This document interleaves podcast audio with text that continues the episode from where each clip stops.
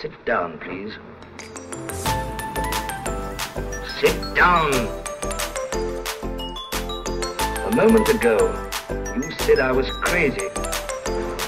You were wrong. I have discovered the great ray that first brought light into the world. It's alive! I know what it feels like to be God! Hi und herzlich willkommen zu einer neuen Folge von Frankenstein Founders. Thomas und ich haben dieses Mal ein neues Format mitgebracht. Wir werden nicht die ganze Zeit quatschen und ihr werdet nicht die ganze Zeit unser Gespräch hören, sondern wir haben das schön zusammengeschnitten, sodass ihr noch mehr Infos in weniger Zeit rausbekommt. Mit wem haben wir uns getroffen? Wir haben uns mit Patrick von Pakama getroffen. Pakama, ähm, in einem Satz quasi beschrieben, ist The Gym in Your Backpack. Pakama bringt also quasi Sportutensilien in einem Rucksack mit, die, die ihr quasi braucht, um ein ordentliches Workout zu machen. Und worüber haben wir mit Patrick gesprochen? Wir haben mit Patrick einmal über das Thema Höhle der Löwen gesprochen. Patrick war selber mit Pakama ähm, bei, bei den Löwen und hat mal so ein bisschen aus dem Nähkästchen geplaudert, was da so passiert. Wir haben über China Sourcing gesprochen, natürlich in Verbindung mit Corona ein bisschen. Ähm, und wir haben über Instagram gesprochen und vor allem auch noch mal ganz kurz am Ende über Fußball, weil Patrick nicht nur erfolgreicher Gründer ist, sondern auch einfach Fußballschiedsrichter. Und wir da natürlich mal ein bisschen hören wollten, wie das so abgeht. Genau. Ansonsten, Thomas, habe ich noch irgendwas oder habe ich irgendwas vergessen oder können wir direkt reinstarten? Du hast nur vergessen, dass wir euch natürlich extrem viel Spaß bei der heutigen Folge wünschen und ja, ich hoffe, ihr könnt was mitnehmen. Okay, also geil. Auf geht's ins Gespräch mit Patrick.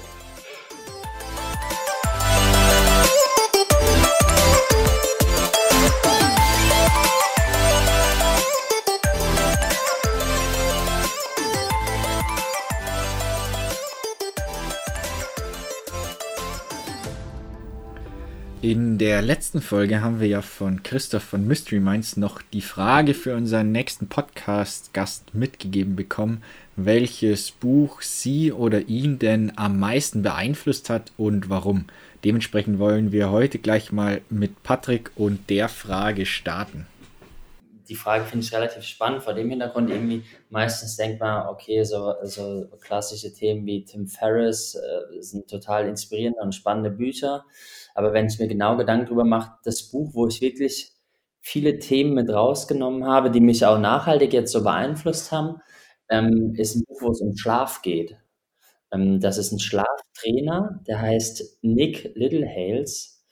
Ähm, ich hatte mal einen, Zeitungsartikel über einen Ronaldo gelesen, dass das sein Schlafcoach ist. Und habe mir dann das Buch von ihm geholt. Und ähm, viele Sachen davon äh, äh setze ich heute immer noch um. Kannst du mal kurz so in ein, zwei Sätzen zusammenfassen, warum, warum das so wichtig ist?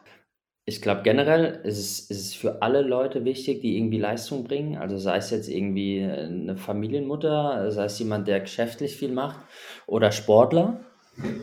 Und ähm, ich habe halt gemerkt, bei mir ist es einmal das das Leistungsniveau, was ich als Sportler halten muss und, und fit sein muss. Und wenn ich viel trainiere, bin ich einfach erschöpfter und brauche mehr Erholung. Und ich habe gemerkt, dass ich beruflich viel mehr Leistung auch bringen kann, wenn ich fit bin. Und es ist auch tatsächlich so, wenn ich äh, äh zwischen zwei Terminen, wenn ich einfach kaputt bin und merke, ey, ich brauche eigentlich mal Ruhe, versuche ich so einen Nap von 15 Minuten einzubauen. Und ähm, vorher war es immer so, dass ich gedacht habe, nee, ich, ich muss jetzt irgendwie weiterballern, aber die Zeit danach ist viel, viel produktiver, als, als wenn ich dann ähm, so vor mich in Anführungsstrichen hinvegetiere. Und ähm, also ich bin viel weniger krank seitdem und ja, ausgeglichener und leistungsfähiger und ich bin auch der Meinung, meine Entscheidungsqualität ist dadurch einfach höher, weil man ist weniger gestresst, weniger angespannt, ähm, als wenn du einfach so übermüdet bist, weil ich dann ja auch über so eine Woche zieht. Ja. Diejenigen von euch, die sich jetzt noch mehr für das Thema Schlaf bzw. auch Schlafoptimierung interessieren, denen haben wir das Buch von Patrick unten in den Show Notes verlinkt. Wir wollen jetzt weitergehen zum nächsten Thema. Und zwar war Patrick mit Bakama ja Anfang 2020 in die Höhle der Löwen zu sehen. Und dementsprechend haben wir ihn in dem Kontext auch gefragt, was denn Ihre Motivation dahinter war. Also wollten Sie primär auch wirklich auf die Suche nach Investoren gehen oder ging es auch einfach um die Plattform, also um Reichweite zu generieren? Also, wie, wie ihr gerade gesagt habt, das sind die beiden Gründe. Also einmal die PR ähm, und das zweite ist, wenn du wirklich eine, eine Runde suchst ähm, und sagst, ey, ich suche einen guten Strategen, der ein bisschen Geld reinlegt noch, dann glaube ich, ist es schon wirklich, wirklich sinnvoll und hilfreich. Und wir haben auch nur eine kleine Runde gemacht zu der Zeit und ähm, haben, haben die auch abgeschlossen, halt dann ohne eine der, einen der Löwen. Von daher hätte sich das in dem Setting auch gut angeboten. Ähm, ja, ich, ich glaube halt, das ist jetzt weniger so ein klassisches Investorengespräch, sondern es ist einfach Fernsehen, was da gemacht wird. Hier ist es, glaube ich, für jeden auch wahnsinnig spannend, mal ein bisschen Einblick zu bekommen von jemand, der dann jetzt auch schon bei Höhle der Löwen dabei war, was einen denn prinzipiell erwartet, mit was man rechnen muss und wie grundsätzlich denn auch der Ablauf bei dem Dreh dann ist, also wie viel Zeit verbringt man da und ja, womit muss man rechnen im Endeffekt? Einige von den Löwen sind einfach keine klassischen Investoren und stellen dann auch weniger so diese klassischen Fragen, was man natürlich immer sagen muss. Es gibt vorher keine Due Diligence von denen, die gemacht wurde, sondern im Idealfall haben die auch noch nie irgendwie online oder sonst was einen Berührungspunkt mit dem Produkt gehabt. Wir haben die vorher auch nirgends gesehen, einen der Juroren. Da ist man von denen komplett abgetrennt und da wird auch darauf geachtet, dass man es sieht. Ähm, aber trotzdem ist es einfach eine Fernsehshow, die produziert wird ähm, in den Studios da und wir waren da anderthalb Stunden drin und dann wird da eine Viertelstunde zusammengeschnitten. Und da kannst du Glück oder kannst Pech haben, in Anführungsstrichen, ähm, wie, wie die dich zusammenschneiden. Und wir haben zwar keinen Deal bekommen, aber trotzdem haben sie uns eigentlich, finde ich, relativ fair zusammengeschnitten. So ein, zwei Sachen waren dann vielleicht doch ein Ticken anders. Ähm, aber sie, äh, äh, ja, wir sind eigentlich da gut rausgekommen, in Anführungsstrichen. Und, und andere, die auch mit uns da waren, da sage ich, oh, für die tut es mir ein bisschen leid, weil die natürlich viel über die Gesichtsausdrücke der, der Juroren und über Musik steuern. Und äh, wenn man das dann ganz entspannt vom Fernsehen äh, guckt, dann ist man dann auch schnell verleitet, äh, äh, sich oder lässt man sich davon schnell verleiten, so das Bild von, von einem Produkt oder einem Startup sich zu machen. Wir haben ja vorher schon drüber gesprochen, über die zwei Gründe von Höhle der Löwen. Also einmal äh, Investoren finden und auf der anderen Seite eben die Aufmerksamkeit bzw. die Plattform bekommen. Nachdem es mit einem Investor leider nicht geklappt hat, ist es umso interessanter eigentlich auch hier nochmal nachzufragen, in wiefern sich denn die Ausstrahlung von der Folge bzw. von Höhle der Löwen dann letzten Endes auch auf Pakama ausgewirkt hat. Das war zu dem Zeitpunkt die erfolgreichste TV-Show Deutschlands, so mit zwei bis vier Millionen Zuschauern. Und ich habe schon gehofft, dass es positiv auswirkt, aber ich habe nicht gedacht, dass es so sein wird, weil ich habe auch mit einigen Leuten gesprochen, die schon dort waren. Und da war es mal so, mal so. Auch Gesellschafter von uns waren mit einer anderen Firma schon mal dort. Und ähm, bei uns, wir, wir haben in den ersten zwei Stunden danach schon 1000 Produkte verkauft und waren super, super schnell ausverkauft. Und ähm, ja, dann gibt es halt andere Probleme, dass, dass die Leute dann viel länger auf ihr Produkt warten müssen plötzlich. Und obwohl du sagst, wir haben acht bis zehn Wochen Lieferzeit jetzt, überlesen die Leute das und dann ah, hast du nochmal irgendwie 1000, 2000 verkauft und kommst im Kundensupport gar nicht mehr her, weil sich alle beschweren, wo bleiben deine Produkte? Und dann sagst du, wir haben das jetzt extra fett, orange und groß geschrieben. Wir können schneller liefern. Ähm, also das war für uns schon äh, wirklich äh, ein, ein krasser Hebel neben den Effekt von Die Hülle der Löwen auch auf die Verkaufszahlen von Pakama kam zudem natürlich im Frühjahr letzten Jahres dann auch die Corona-Krise. Und nachdem auch Pakama einen Großteil von dem Equipment, die sich in dem Rucksack befinden, aus China auch bekommt, ist es da natürlich auch zusätzlich zu Schwierigkeiten gekommen, nachdem halt viel von den, von den Transportwegen einfach geschlossen wurden oder es da zu Verzögerungen kam dementsprechend war von unserer Seite auch die Frage, wie, ja, wie, wie seid ihr denn damit umgegangen, beziehungsweise was kann man denn im Endeffekt da überhaupt machen? Ja, da sind dir in Anführungsstrichen teilweise die Hände gebunden, weil das ist einmal eine Produktionsthematik vor Ort, dass es länger dauert und das zweite ist Shipping. Also wie funktioniert die Logistik von den Produzenten nach Deutschland? Und da gibt es extreme Engpässe und die, ähm, die Transportwege sind heute noch viel, viel teurer. Also es gibt drei Möglichkeiten, Fliegen, Bahn oder Seefracht. Und Seefracht dauert so, so sechs bis acht Wochen, Bahn dauert so vier bis sechs und Fliegen dauert so je nachdem eins bis zwei, drei. Und Fliegen kannst, gar, kannst dir gar nicht mehr leisten. Das hatten wir vorher auch nur einmal im, im Notfall gemacht mit, mit der Teilware. Und wir sind dann mit einem Teil der Produkte doch auf die Bahn umgestiegen, um einfach äh, nicht komplett ausverkauft zu sein. Okay, verrückt. Was ist so, was ist so der Unterschied zwischen jetzt Fliegen und Schiff? So wie viel Prozent mehr muss man da sich so, so ungefähr mal über den Daumen gerechnet, muss, muss man sich da vorstellen können, dass es mehr kostet? Boah, schon so Faktor 15, würde ich sagen.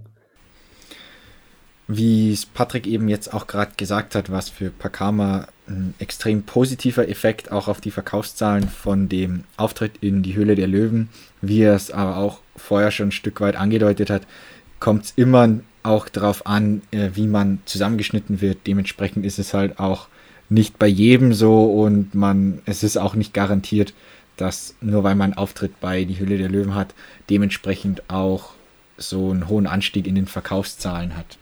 Ein anderes Thema, über das wir uns dann noch unterhalten haben, war im Endeffekt so, was braucht man eben auch zum Gründen, beziehungsweise was spielt welche Rolle.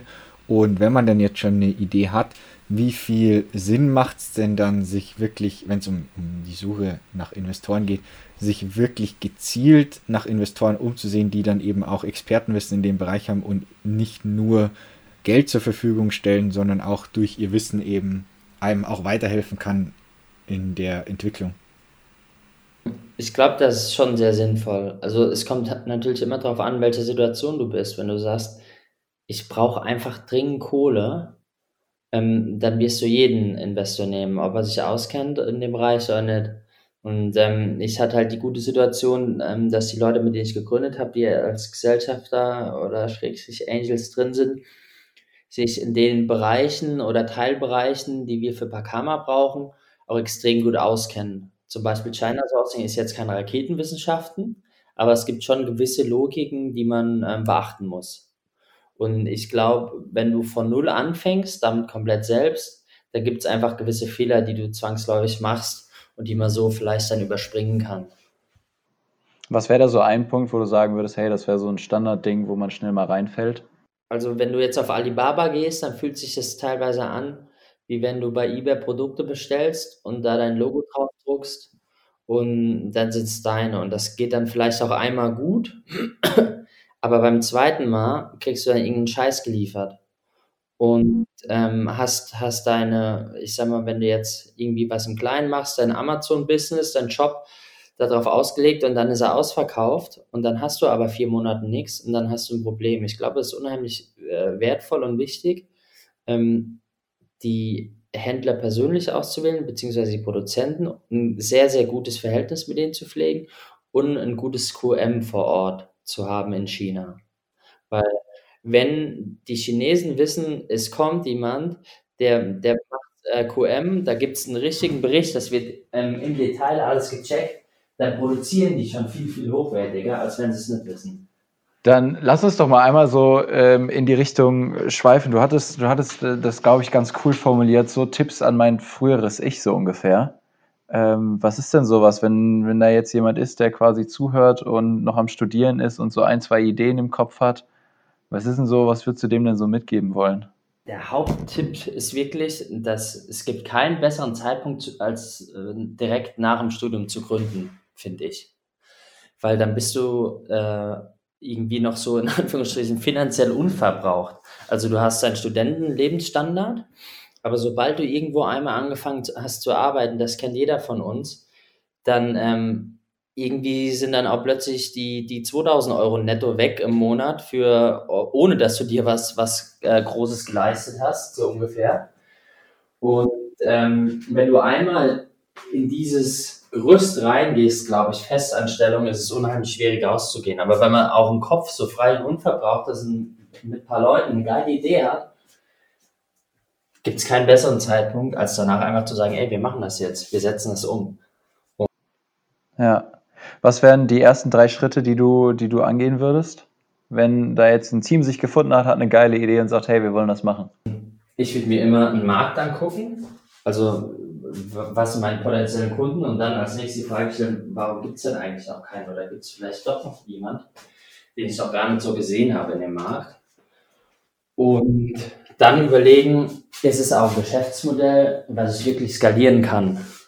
Also, äh, oder ist es was, was vielleicht dann doch bei, sagen wir mal, ein, zwei Millionen Jahresumsatz ähm, irgendwie stagniert, weil der adressierbare Markt für mich doch ein größer ist. Das ist häufig so ein bisschen, bisschen ein Problem, glaube ich, bei, bei Geschäftsideen, die man so ein bisschen in der Studentenzeit zumindest anfängt durchzuspinnen. Verkenne ich auch von mir selbst. Als nächstes haben wir uns mit Patrick darüber unterhalten, was aus seinem Gründeralltag vielleicht auch so ein Insight ist in Bezug auf die Branche, aber auch einfach so aufs Business vielleicht mit dem er nicht gerechnet hat oder was ihn auch ein Stück weit einfach überrascht hat und was wir vielleicht auch daraus noch mit rausnehmen können. Was mich immer wieder jeden Tag aufs Neue überrascht im Moment und fasziniert, ist so influencer Weil Leute für vermeintlich wenig Arbeit extrem viel Geld kriegen. Und äh, das rational als BWLer für sich runterzubrechen und dann auch genau lernen, wie man messbar macht, wer hat welchen Wert für mich und wer über wen verkaufe ich wie und wie muss ich die Leute briefen, dass es so funktioniert, wie ich es mir hoffe, ähm, ist unheimlich komplex. Also das scheint so leicht und ist aber dann doch so komplex, es wirklich so gut zu machen. Der Hauptinsight hier ist im Prinzip auch, um das ein Stück weit von Patrick zusammenzufassen, dass man sich auch im Vorhinein schon gut informieren muss, was ist denn mein Ziel von dem Ganzen? Also geht es um Bekanntheit oder auch um Sales? Und welche Influencer passt denn in dem Kontext am besten von mir? Und das orientiert sich nicht immer primär nur an beispielsweise den Followerzahlen, sondern auch, wie groß ist denn dann wirklich von den jeweiligen Followern mein adressierbarer Markt, der wirklich für mich dann relevant ist. Und wie gesagt, das muss man im Vorhinein einfach abklären und sich da informieren und basierend darauf dann eben auch dementsprechend den passenden Influencer aussuchen. Hier dann auch nochmal abschließend ein anderes Thema und zwar ist ja Patrick nebenbei, also neben Pakama, auch noch Fußballschiedsrichter in der zweiten und dritten Bundesliga. Und da war es für uns auch spannend, einmal nachzufragen, inwiefern sich das denn für ihn auch lohnt, zu sagen, nebenbei, ich, ich mache das, also gibt es da auch einen Anreiz und wie kriegst du das denn unter einen Hut mit äh, selbst gründen und nebenbei eben auch Schiedsrichter zu sein? Mm, also es lohnt sich schon, also ich könnte schon von leben aktuell, ja.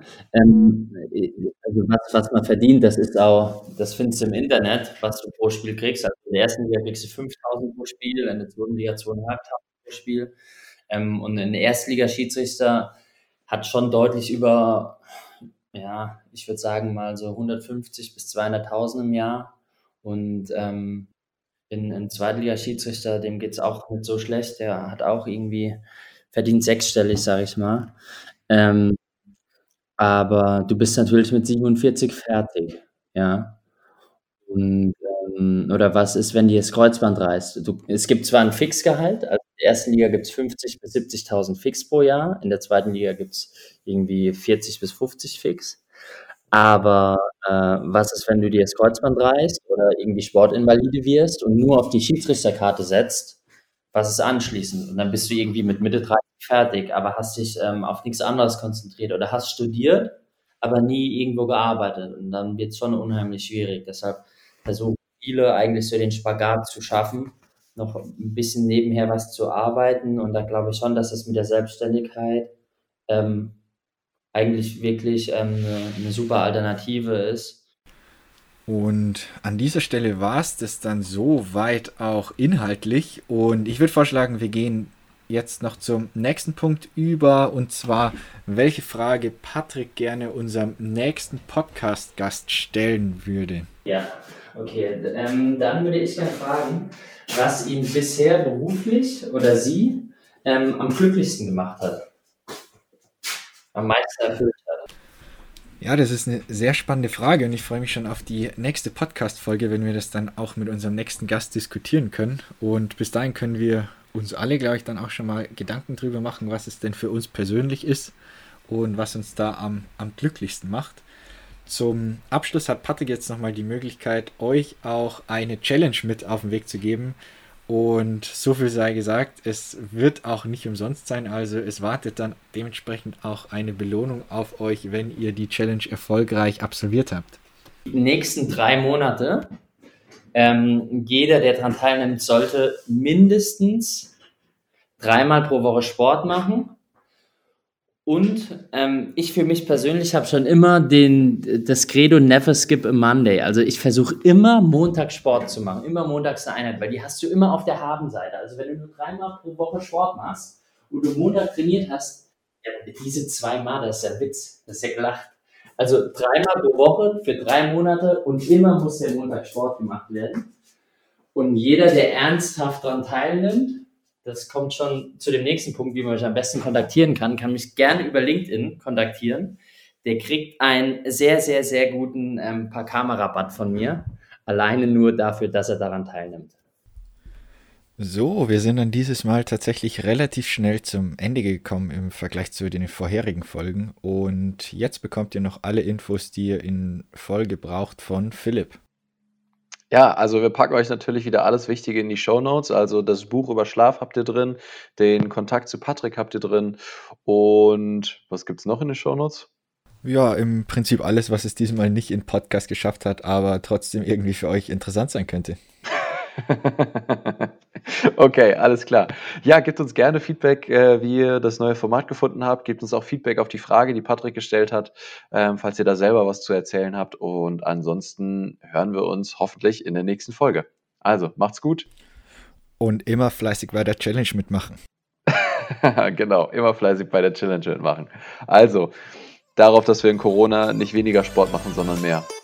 Schönen Abend.